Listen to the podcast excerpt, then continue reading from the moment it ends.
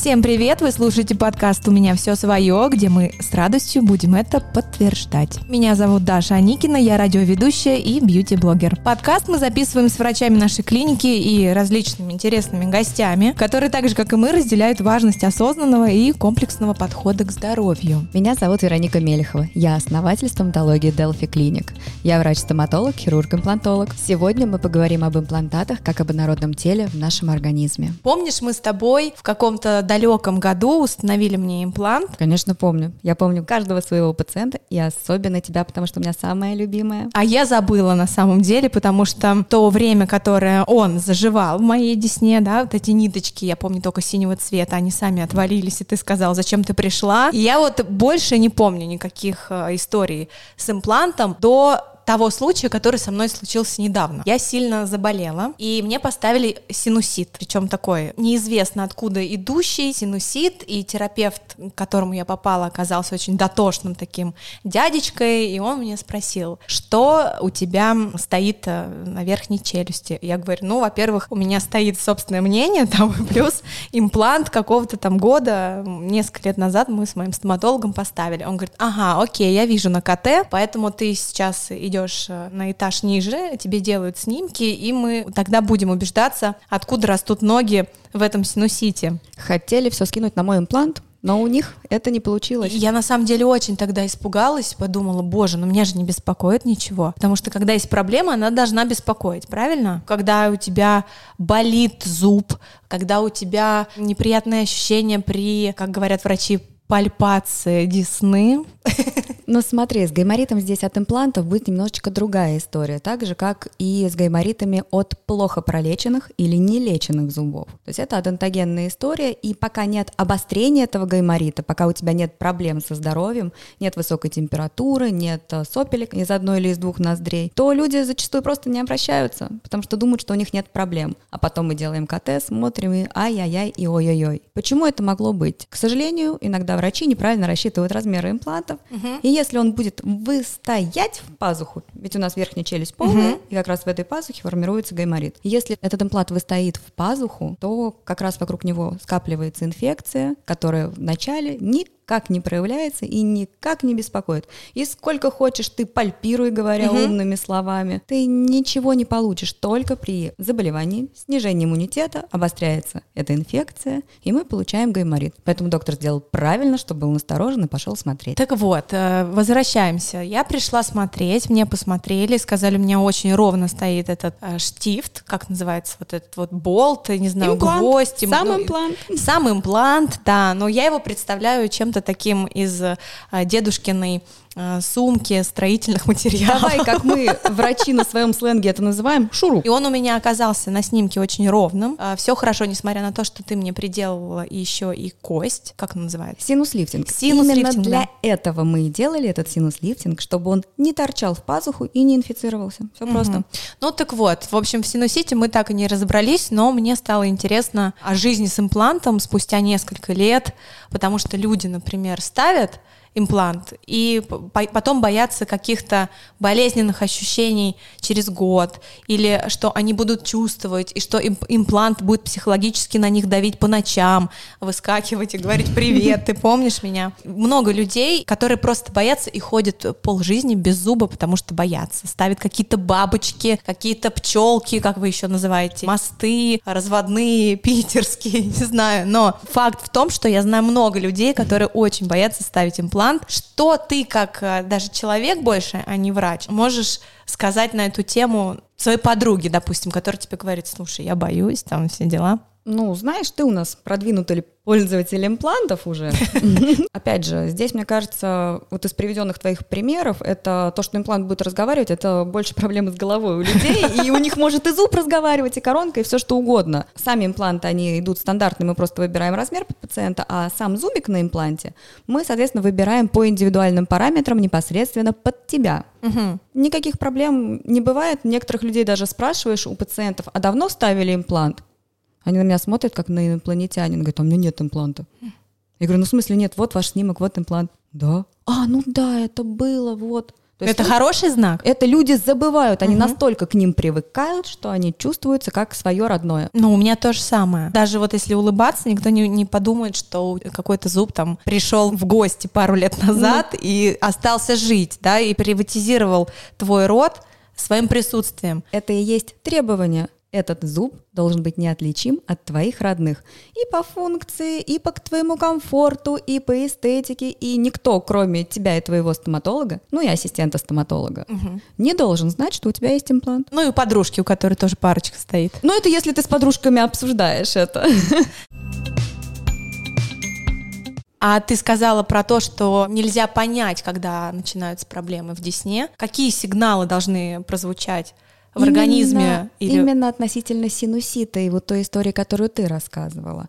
А так, если начинаются какие-то проблемы, это очень легко понять. Это боль, это может подняться температура, это может появиться неприятный запах, это может появиться подвижность у имплантата. Мгм. То есть это классическая картина любого воспаления. Либо если человек получил в челюсть, ровно как он может сломать свой зуб, также он может и повредить э, имплант или коронку, или сломать даже челюсть, например, в той области, где стоит имплант. Ну вот если человек э, чистит зубы вечером, он может самостоятельно определить, что что-то пошло не так? Но если он чистит зубки и чувствует, что десне больновато, Ага. там кровь пошла в эту область, то нужно сходить к доктору показаться. Сразу не устраивать панику и катастрофу, потому что он банально щеточкой мог травмировать, если неправильно чистит зубы. Появление неприятного запаха, болевых ощущений, да, это первый звоночек, что нужно бежать показываться. Но если пациенты у нас показываются регулярно, Мгм. то таких проблем не бывает, потому что это длительные процессы, это либо неправильная нагрузка, Запущенность, да, либо такая? это да, неправильная гигиена, и тогда уже мы на осмотрах это выявляем и устраняем. А что, как вы устраняете? Я знаю, что вынимают имплант и год ходят без него, правильно?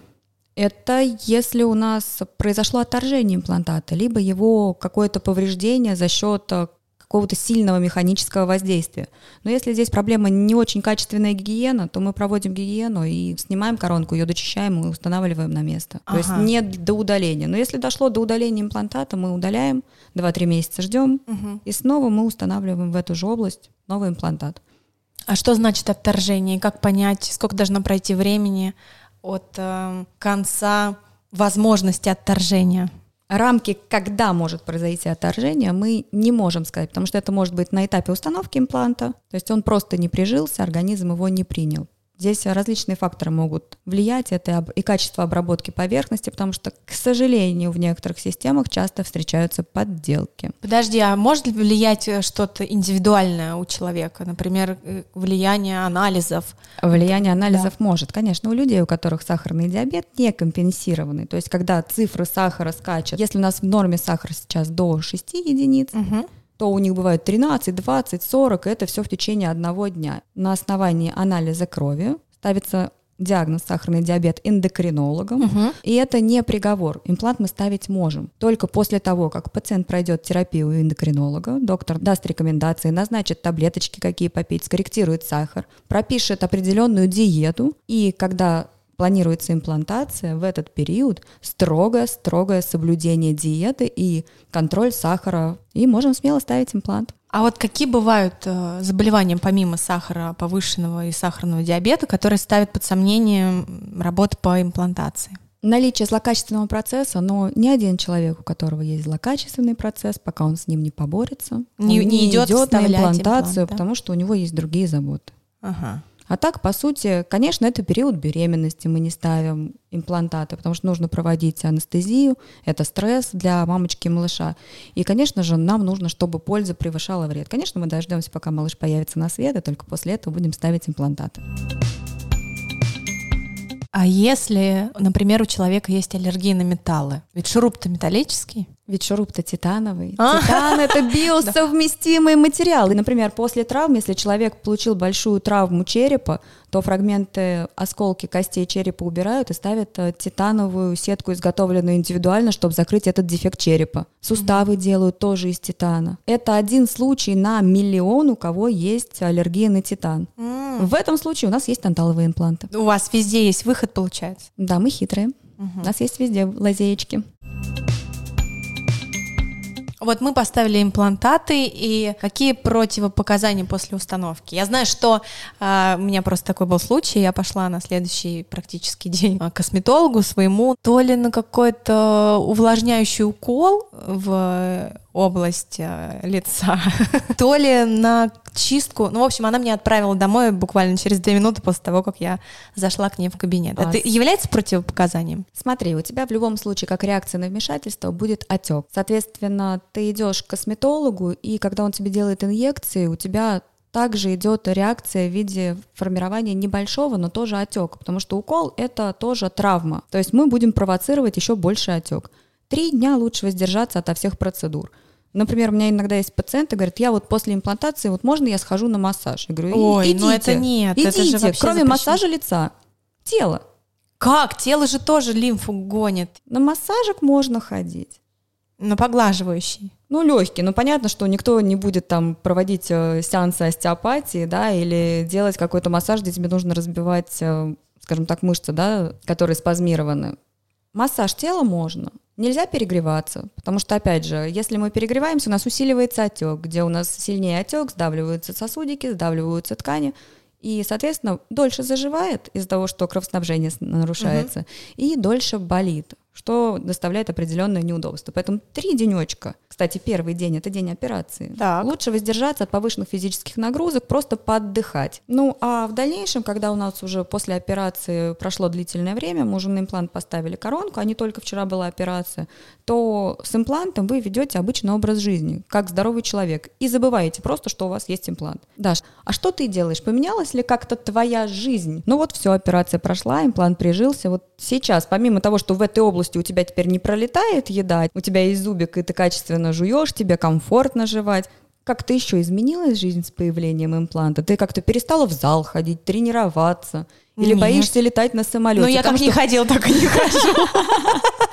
Потому что у меня многие пациенты спрашивают, а я теперь на самолете летать могу? А потому что они помнят историю с Памелой Андерсон, у которой там грудь порвалась э, при давлении в самолете. Там не столько влияло то, что имплант порвался из-за перепадов давления. Она могла банально лечь на живот и также надавить на этот имплант, он также бы порвался. Это стечение обстоятельств. Да, или это какая-то байка, правды, которую мы никогда не узнаем. Или комментарии после того, как мы все установили имплантаты. О, я теперь буду звенеть в аэропорту. Я говорю, не дождетесь. Вот хороший вопрос. Почему не звенят? Потому Я не что это титан. А, титан, не Титан звенит. и объем, он же маленький, он совсем маленький. Они реагируют же на большее количество металлических элементов. Да, потому что в каком-то сериале одной женщине, про хирургов, кстати, «Части тела» называется офигенный сериал, забыли ножницы в животе. А она вот пон- они могут Да, звенеть. да, они могут, да, потому что Могут, они железные, могут. понятно. Объем, они большие. А можно ли делать МРТ там носовых пазух, которые я сделала две недели назад? Можно, но врачи всегда, которые проводят МРТ, они предупреждают, есть ли какой-то металл. Человек знает, что у него стоит имплант, и он говорит, есть имплант. Они говорят, иди делай. А, ну можно, А да? вот если у вас съемные бюгельные протезы, Это что-то там, на где- страшном звучит. Да, это на страшном, это такая абракадабра. Там, где а протез э, бабушкина челюсть в стаканчике, Мгм.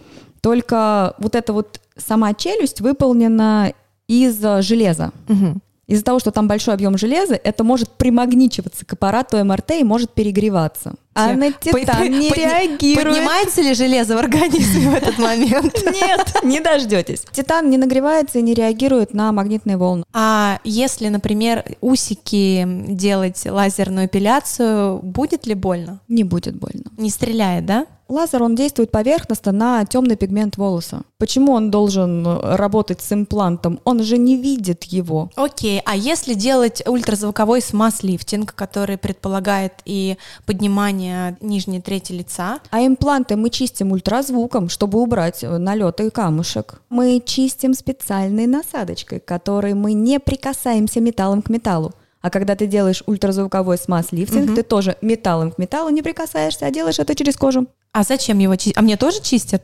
И если у тебя есть там скопление налета и камушка, безусловно, вокруг импланта по короночке будут чистить. А если ты чистишь хорошо зубки, то не будут. Но об этом история умалчивает. И, кстати, хорошо ли мы чистим зубы, мы узнаем только на чистке раз в полгода. Поэтому на нее и нужно ходить. Тогда зачем их чистить как хорошо?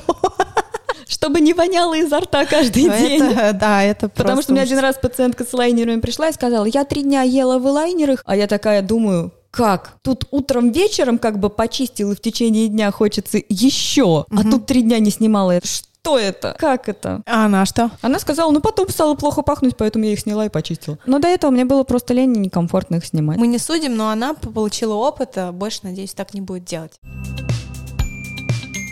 А как ты думаешь, есть ли такие случаи, люди, которые уверены и сами себя убеждают в том, что я, например, поставлю имплант, аутоиммунное заболевание появится, я поставлю имплант, и я уже буду не собой, я поставлю имплант, и моя жизнь пойдет по другой линии, не по той, по которой рука тебе левая нарисовала, да, при рождении. Есть такие люди? Безусловно, такие люди встречаются. Бывает, а, в одной семье ты ставишь имплант одному из супругов, и он говорит, я его ощущаю, мне некомфортно, мне не нравится, и отговаривает второго из супругов. Были такие случаи, но опять же, это субъективное восприятие. Ровно то же самое, как а, некоторые там чистку не хотят делать, говорят, это все мое. Мне некомфортно, мне вот без чистки гораздо лучше. Вот у меня там камень, у меня так ровно стоят из-за этого зуба, а потом вы чистите, убираете мой камушек, и у меня там забор. Это у меня сейчас был открытый рот. Э, Серьезно? Есть и такие. Действительно, есть люди, которые начитаются книжек, начитаются в интернете, наслушаются бабушек во дворе и действительно говорят, вот там я поставлю имплант, потом у меня будет рак. О, yes. Класс. Есть же такие, безусловно, есть. Офигеть. Но при этом это та же самая бабушка, которая, у которой недавно тазобедренный сустав поменяли на титановый, и она до этого ходила хромала, а теперь бегает за внуками по площадке. Но при этом имплант ставить нельзя, это инородное тело. Я думаю, это все можно поставить равно и записать в страх перед именно зубным врачом, потому что Не по-другому... исключено. Потому что я не могу найти Оправдание. Оправ- Оправдание, да, почему оправдание. я не иду? Да потому что тут столько можно получить проблем. Про бабушку я не пошутила. Но Бывает кто такое. эм, слушает бабушку, которая никогда в жизни это не, не ставила сама? Ну, как можно Ну, люди совет- же есть разные, и психосоматику тоже никто не отменял. То есть бывает всякое. У меня есть пациентка, она психосоматически придумывает себе проблемы в плане вегетососудистой дистонии, наверное. Мгм. То, что вот когда мы работаем и повышаем высоту прикуса, с ней работали многие стоматологи, и она не отрицает, что у нее это именно вот эмоциональный такой момент. Вот она очень доверяет своему остеопату, Мгм. и остеопат ей запретил работать с высотой прикуса. Ей пытались ставить брекеты, не прошло. Не может с ними, сразу начинаются мигрени, сразу идут проблемы со спиной. Пытались делать сплинты, пытались делать ей накладки, ничего не получается. Вот ко мне она пришла, мы попробовали изготовить пробные лайнеры, чтобы не оплачивать целый курс, потому что мы не знаем, получится или нет. В итоге от истории с ортодонтией нам пришлось отказаться, потому что даже на тоненький пластик лайнеров она реагировала. В итоге мы просто переделали коронки, которые у нее есть, а, адаптировали больше под прикус, под высоту прикуса и эстетически восстановили все. Параллельно это обязательно работа с ее остеопатом, потому что она ему очень сильно доверяет. И, ну и остеопат ей реально помогает. У нее чуть-чуть там что-то где-то заболело, она ходила к остеопату и действительно расслаблял. Ну, доктор молодец, он и работает, и прорабатывает, потому что видно и по движениям, и по мимике ее, да, когда он с ней работает, ей действительно становится лучше. И мы работаем с высотой прикуса, то есть мы с ней друг друга нашли, я нашла к ней подход. Ну, это созависимые же отношения, получается. Там у кого-то психолог раз в неделю, она уже без него не может, или он, и остеопат тоже, и Но также все равно нужно стоматолог. пациенту помочь. Нужно же пациенту помочь. Она пришла во временных коронках. Под временными коронками зубы могут разрушиться. Ну а мне что делать? Отправлять к 55-му стоматологу? Нет, я так делать не буду. Надо помочь. Я знаешь, о чем думаю всегда? Часто очень. Я думаю о том, вот если у человека нет зуба, как меняется его прикус, может ли он уехать, и можно ли жить в принципе, например, на шестерке без импланта и без коронки, и без бабочки, и без моста, и без всего, что вы можете налепить, не трогая десну. Жить можно, но плохо. Но плохо что? Уезжает Во прикус. всем плохо. Прикус уезжает, э, эстетическая составляющая, качество пережевывания пищи. А, Относительно прикуса, да, то, что ты задала вопрос. У нас во рту всегда работает э, закон «свято место пусто не бывает». А в медицине у нас есть такой термин, как феномен Попова-Гадона. То есть, когда у нас нет одного зуба, по бокам которые расположены от этого дефектика зубы, начинают смещаться в сторону утраченного. И То есть попросту наклоняться. Да. Попросту наклоняться. А зуб, который встречный ему с другой челюстью, он начинает выдвигаться в сторону дефекта. Из-за этого у нас формируется как раз-таки неправильный прикус. Начинаются проблемы с суставом из-за того, что формируются блоковые движения угу. челюсти, потому что получается как замочек. Туда так хоп, один зуб проскользнул, эти еще наклонены, и как получается микроудары постоянно по челюсти. А вспомним боксеров. Как у нас боксеры отправляют в нокаут? Да. Бьют в челюсть. Эта нагрузка передается на височно-нижнечелюстные суставы, на наши суставчики челюсти, угу. а там находятся триггерные зоны. И организм попросту выключается, и человек падает без сознания. А здесь, когда у нас неправильный прикус, у нас каждое движение челюсти, каждый удар зубами – это микронокауты. То есть получает... человек не теряет сознание, но получает достаточно большую неправильную нагрузку.